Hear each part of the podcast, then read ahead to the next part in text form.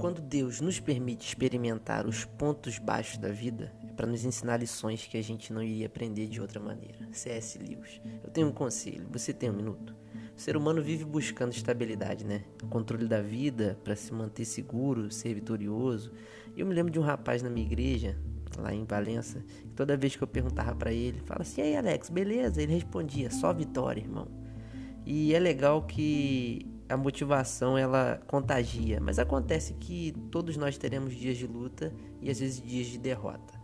Mas como todo ponto de vista é a vista de um ponto, vamos pensar por outra por outro lado.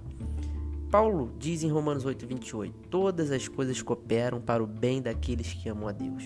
Logo mais adiante ele diz, mas em todas essas coisas somos mais do que vencedores. Sabe o que eu aprendo?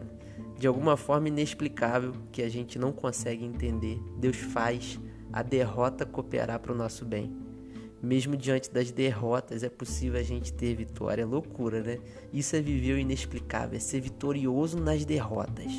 Mas para viver isso é preciso amar a Deus, porque só Ele pode fazer com que todas as coisas cooperem para o nosso bem.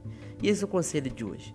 Se preocupe em amar a Deus pois assim você terá certeza de que todas as coisas contribuirão para o seu bem. Deus te abençoe.